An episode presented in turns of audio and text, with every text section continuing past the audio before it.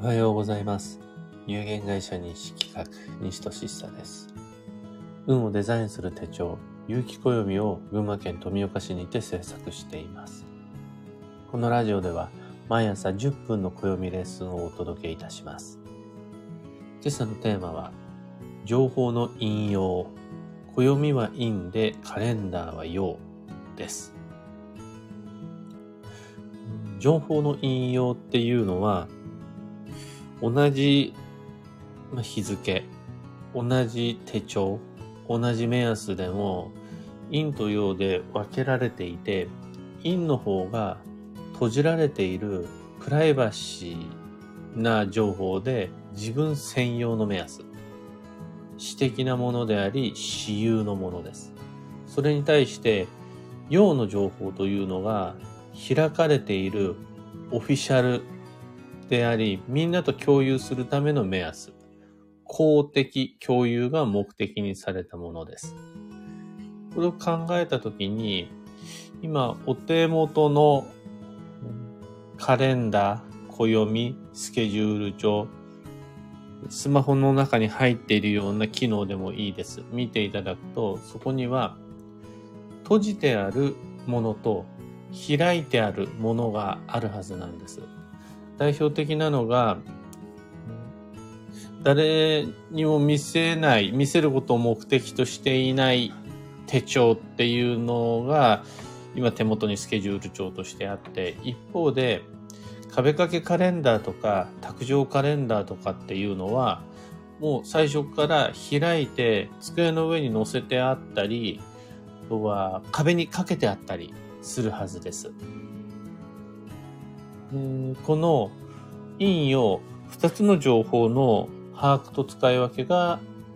運の流れを整える上で必要になってきて、暦はどちらかといえば閉じられているプライバシーであることが多いので、自分専用の目安、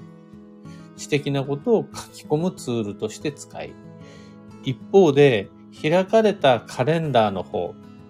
中でも特に壁掛けカレンダーや卓上カレンダーのように、みんなと共有するものに関しては実はオフィシャルの機能っていうのが長けているので、情報共有のために使っていくっていう分別が必要になってくるというお話です。まあ、手持ちのスケジュール帳は暦、今お手元にあるものが有機暦でなかったとしても、通常ま閉じられているはずです。とはスマートフォンでタブレットでスケジュールを管理されてる方っていうのは、その情報っていうのは常に表に出て、誰でもアクセスできるようになっていないはずなんです。それはもう必要な時のみ開き、必要な時だけ私的なことを書き込んで、また自分がそれを見るために確認します。誰かに見てもらうためじゃない。一方、自宅、職場にあるカレンダーは開かれているのが通常だし、職場、自宅に開かれたカレンダーがないという人は、オフィシャルの情報共有ツールを持っていないっていうことなので、団体行動であるとか、協力協調がうまくいかないことがあります。だから、必要の有無に関係なく常に見せられてしまうオフィシャルなカレンダーっていうのも一つは各家庭、各職場に準備した方が良いとします。今は Google カレンダーっていうのを自然とみんなで同期して共有するなんていうデジタルなオフィシャルもありますが、今度その場合はデジタルなオフィシャルとは別にデジタルでちゃんとプライベートっていうのも持って閉じられた情報管理っていうのもできると引用が整い運の流れが良くなります。同じ日付、同じ曜日、同じ予定管理ツールだったとしても、開かれているのか閉じられているのか、プライバシーなのかオフィシャルなのかによって、引用、意味が違う、役割が違う、どっちも必要っていうことで、閉じた情報と開いた情報、私的情報と共有情報っていうのをどっちも持ちましょう。っていうのが今回のテーマです。皆さん自覚の有無に関係なく、まあ、言われなくても当たり前のようにそのこと知っていて、自然ともある程度の分別っていうのはできてしまえていると思います。そこに引用学の知識なんていうのは全く必要なくて、普段使いの自分固有のプライベートなスケジュール帳と、みんなで一緒に使う、みんなと一緒に見ていきたいカレンダーっていうのを陰、陽として自然と分別しているはずです。ところが、運の暦、運のカレンダーってなると、どっちも多分閉じちゃってるんじゃないんかなって思うんですよ。これ、例えばどういうことかっていうと、1年12ヶ月365日の中には、4月、7月、10月、1月っていう3ヶ月に一度の定期サイクルで土曜と呼ばれる季節の変わり目っていうのがやってきます。この土曜っていう運勢は非常に当たり感が強い。僕の中でも皆さんに強めにご提案している目安で、土曜って言うから怪しくなるけど、実際には季節の変わり目で運が不安定になる時ですよ。季節の変わり目気をつけてくださいっていうのは土曜なんていう言葉を使わなくてもみんな一度や二度聞いたことがあるはずなんです。この土曜っていうのを自分だけで把握している。私だけが知っているっていう陰の暦の中に書き込んであって把握してあるっていうのはそれでいいんですが、プラス、実はの、家族みんなと仲間内で、会社のみんなと今は季節の変わり目ですよっていうのを把握して初めて引用を整い、土曜が上手に過ごせるようになるんです。また例えば昨日6月10日っていうのは一粒万倍日と転写日っていうのが並んでいてそうすると他にも複数の演技が重なった結構な上半期の中でも3本の指に入る吉日だったんですが自分でそれを知っているとプライベートの占有情報として自分の運整えられるけど実際にはこれ職場において、家庭内において、みんなで共有することができると、それはそれで、みんなの運を整えやすくなるはずなんです。例えば西企画においては、これいつから使い始める？なんていうもの、昨日が6月10日だったんで、あ、じゃあこの日から新しいペンタブ使いましょうであるとか、あ、じゃあこの日から新しいケースを下ろしましょうとか、この日に会議しましょうなんていうのを、なんというか、もはやそれが基地、今日っていう運の目安っていうよりは、どうせだったらこの日がいいんじゃないっていう共有の目安として。その怪しい吉祥鑑定っていうよりは、いつでもいいんだったらもう今日にしちゃおうよっていう感じで共有するし、会社とは全く別に自分は自分だけで新しいものの使い始めなんていうのをやる上では自分の暦に書いておければいいわけで。この運の情報、運の暦、運のカレンダー、運の陰と運の陽っていうことになると途端に曖昧になってしまうから、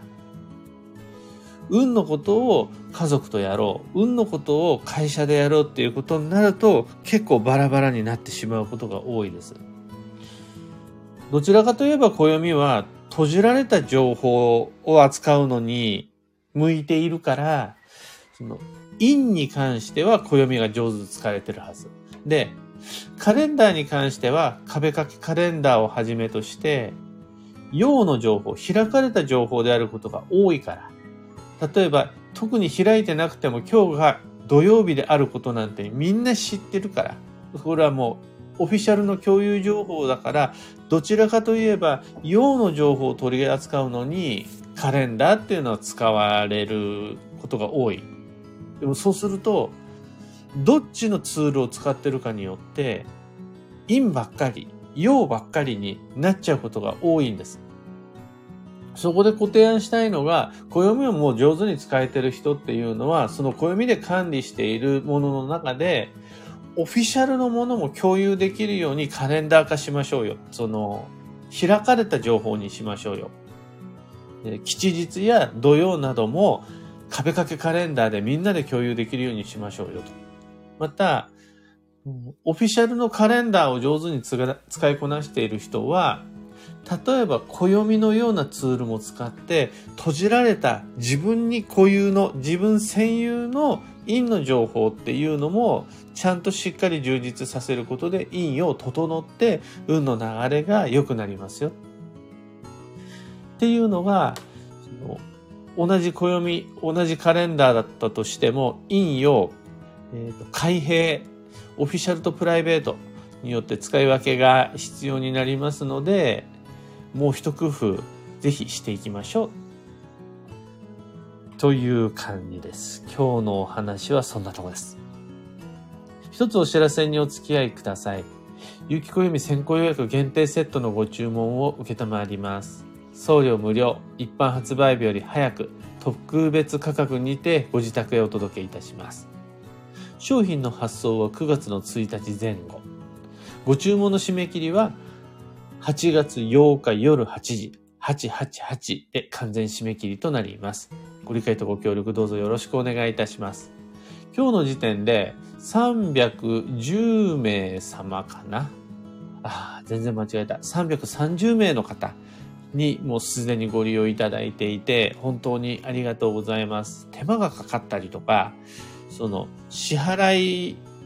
が不慣れ、オンラインでの決済が不慣れな人にとってみれば、えいやって頑張っていただいた上でのこの300名以上っていうことだと思うので、本当に感謝しております。引き続きよろしくお願いいたします。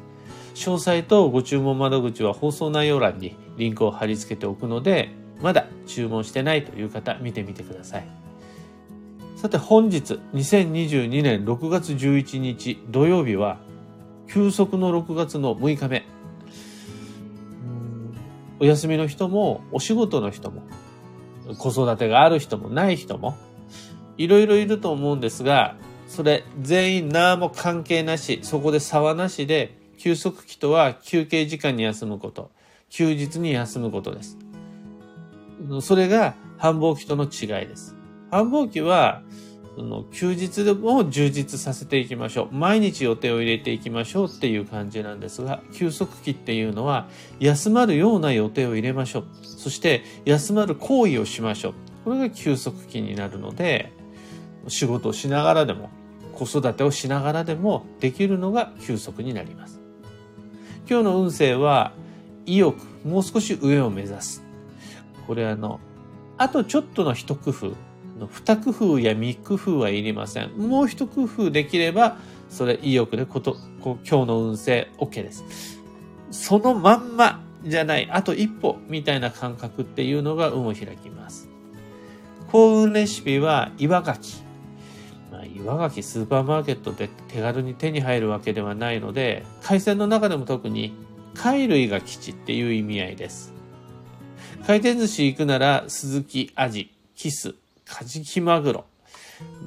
キスは天ぷらですかね。カジキマグロっていうのはお刺身もあるかもしれないですが、煮付けが一番、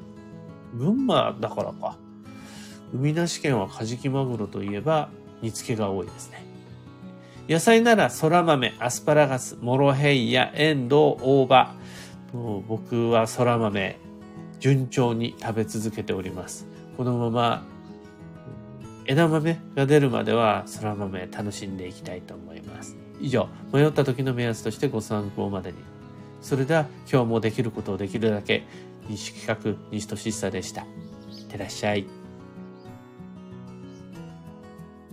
テノールさん、おはようございます。かよさん、おはようございます。エヌシャンチさん、おはようございます。太鼓さん、おはようございます。こちら冷たい雨の朝です。群馬県富岡市は昨日は小雨で今日も小雨ですね。それでも湿度が高いとホタルが出やすいらしくて、一昨日も昨日もきっと今日も会社の前の川、ホタルが出て綺麗です。ゆうゆうさん、ありがとうございますとのこと。こちらこそのことでございます。北さん、なるほど。そういう意図で手帳と卓上カレンダーがセットになっているんですね。そこ、気づいてくれちゃったりするんですね。陰の情報と陽の情報がセットになって初めて陰陽整うっていう有機暦、あの、オーガニック、有機的なつながりのあるカレンダーになるんです。さすが、北さん。えー、キコさん、おはようございます。私、繁忙期と変わらない生活をしている気がします。もう一工夫しなきゃ。おっしゃる通り。繁忙期と変わらない生活をしているっていう方は、キコさんだけではなく、多くの方がきっとそうなんです。なぜなら、繁忙の流れっていうのは勢いが強いので、必ずその後、感性が働くから。ただこれは、惰性にもなりやすいので、頑張った後にはちゃんとお手入れが必要。使ったスマートフォンはその後充電してね。車運転してんのにガソリンスタンドに寄らないってどういうこと？みたいな感じになっちゃうので、そこはきちんと自分の中で計画的にオンオフっていうのを作ってきちです。小エリラスーさん、面白い内容でしたとのこと。この切り口で、ライフサイクルであるとか、ライフプラン、キャリアプラン、事業計画っていうのにアプローチしてるのと、あんままだ見たことないですね。ただ、あの、引用学って本当に最も根源的、原始的なロジックであるがために、そのシンプルなので、あらゆる分野のあらゆる物事に当てはめて考えることができます。そうすると、情報って必ず共有するために開くものと、占有するために閉じるものの両方があって叱るべき。で、その時僕の専門っていうのは、やっぱり運をデザインするスケジューリング、運を整えるライフサイクルっていうことになりますので、そのスケジュールを、暦を閉じるものと開くもの、両方持ってるといいですよっていうのが今回のご提案になります。ヒロンさん、おはようございます。カレンダーにそこまで意識していませんでした。面白かった。よかったです。とりあえず、吉日も、あの、運動会のお知らせも、えー、町内会のことも、開くものと閉じるもの、両方の意味合いで捉えられるといいんですが、そんないちいち、これは開く、これは閉じる、これいいよっていうふうに考えるんじゃなくて、壁掛けカレンダーに書くことと、自分の手帳に書くことの両方っていうのを、その陰陽のツールを使い分ければ、運も自然と引用で管理できるようになるので、それだけで、それだけの工夫で大丈夫です。というわけで、今日もマイペースに運をデザインして参りましょう。僕もちゃんとお手入れをしながら、休日は休むことができるように、でも目の前の仕事っていうのは前例、いつも通りしっかりと全身全霊込めてやっていきます。では、行って参ります。